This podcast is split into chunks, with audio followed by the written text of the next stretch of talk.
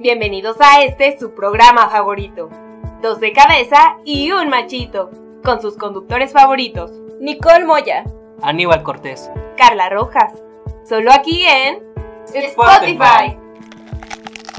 Historias para llevar.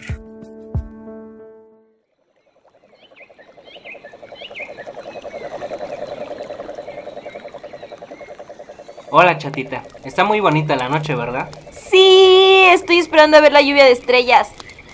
Ahora que recuerdo, ¿sí viste el eclipse del sol? Claro, el que se vio en Chile y Argentina.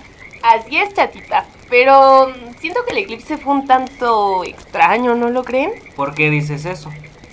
Pues digamos que todo el día estuvo nublado y mucha gente dijo que pasaron cosas extrañas. Sí, en Twitter leí que un chavo vio cómo empezó a temblar en su casa en la madrugada. Y en otras redes muchos dijeron ver fenómenos paranormales. Y también todo el día estuvo nublado y en muchas partes no se pudo ver el eclipse. Hasta dijeron que toda la energía que traía el eclipse para renovar nuestras fuerzas no se transmitió por las nubes tan densas que se vieron en algunos lugares. Oigan, y ahora que recuerdo, también se dijo que hubo personas que pusieron círculos de sal o quemaban alcohol fuera de su casa. ¿Y eso para qué o qué? Con el eclipse la gente creyó que venía un mal presagio, Es verdad, creo que para algunos los eclipses indican tragedias futuras. sobre todo las antiguas civilizaciones.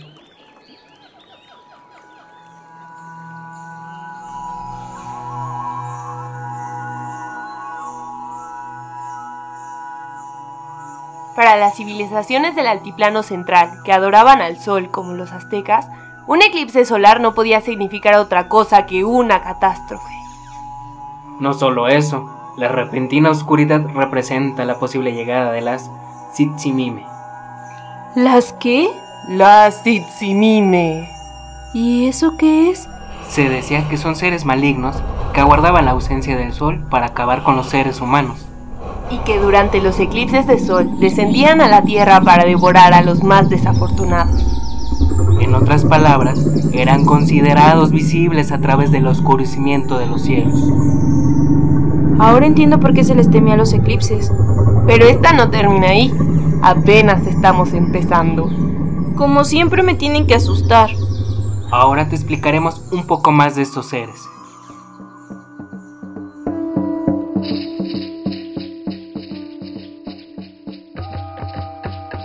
La Tzitzimime es uno de los demonios que existen dentro de la cultura azteca.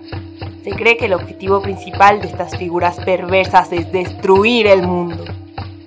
Existe debate sobre el sexo de estas figuras, ya que para algunos historiadores son seres masculinos, mientras que para otros son femeninos. Según la mitología azteca, existen 13 cielos, donde habita Tzitzimime en el segundo de ellos. En este segundo cielo, merodean demonios que eran muy temidos por los pueblos indígenas que habitaban el altiplano central, donde la adoración al sol era una de las prácticas más habituales. ¿Y saben cómo eran?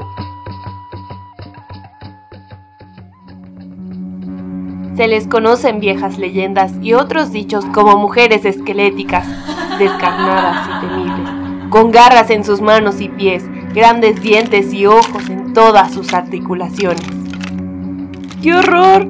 Sí me está dando miedo solo de imaginarme esos entes. También llevan faldas decoradas con calaveras y tibias cruzadas, collares ensartados con manos y corazones humanos.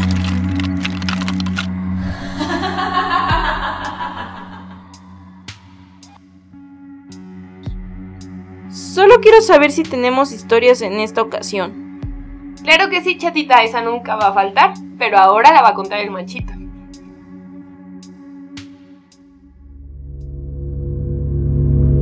En la leyenda azteca se dice que en la noche del último día de cada siglo, la gente apaga todas las luces de la ciudad y se reúne en lo alto de una colina cerca de Iztapalapa para observar la estrella Yuhualtextli.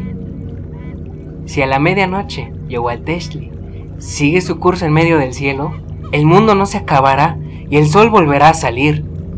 Pero si la estrella no sigue su curso, eso significa que ha llegado el fin del mundo.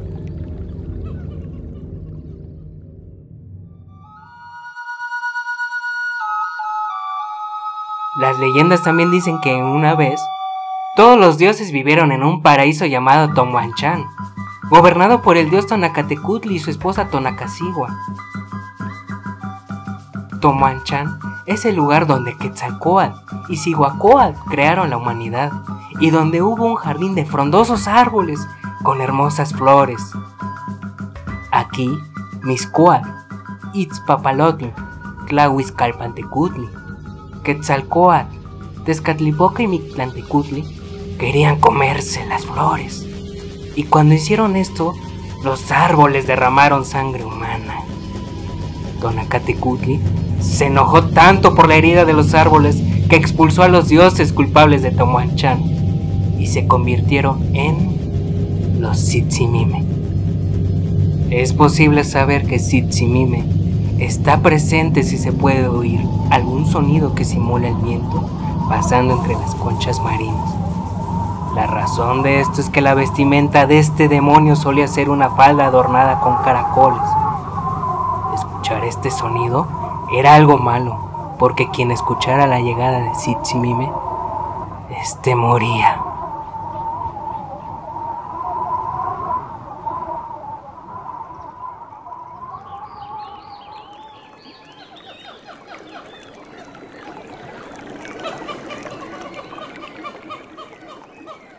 Oigan, después de escuchar esta historia... ¿En qué piensas, chatita?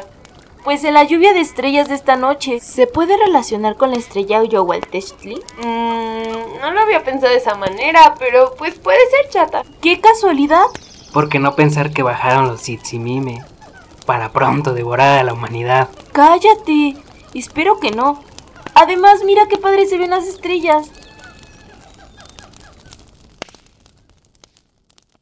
¿Y tú que nos escuchas? ¿Qué otras historias conoces acerca de los eclipses? Este episodio fue patrocinado por Idea Gráfica y Chocorame. Búscalos en redes sociales.